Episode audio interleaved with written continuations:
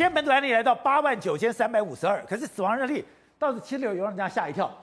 这个数字，大家讲这个高峰，大家都在问高峰到底什么时候过？如果看各县市的话，台北九千，新北有两万一千，看起来慢慢已经慢慢往下滑了，是不是双北的高峰已经过去？但是要注意的是，中南部在慢慢升温嘞。是的，其实这个数字是在代表今天快筛使用的时机，在不同的地区不同，所以我们要注意的这是死亡。我们看到纽西兰跟我们的起线，我们已经，你看我们已经的起线，它的起线已经跟纽西兰是贴在一起的。对，可是你有看到吗？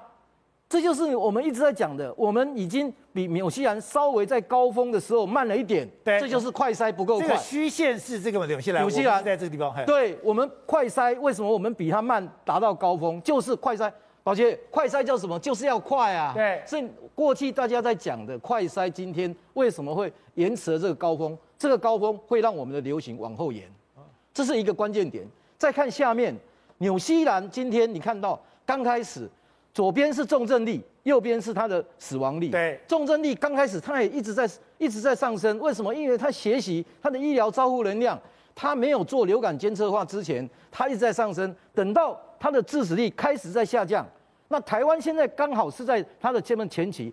那我们今天要避免要避免这些死亡，我们要跟纽西兰一样，我们就要两件事情，就是医疗能量要赶快回到正常化，要能够照护改善。再一个，大家比较好奇是。或者也大家非常心疼的是，我们的小孩子的重症还有这个脑炎，怎么是台湾非常特殊的现象呢？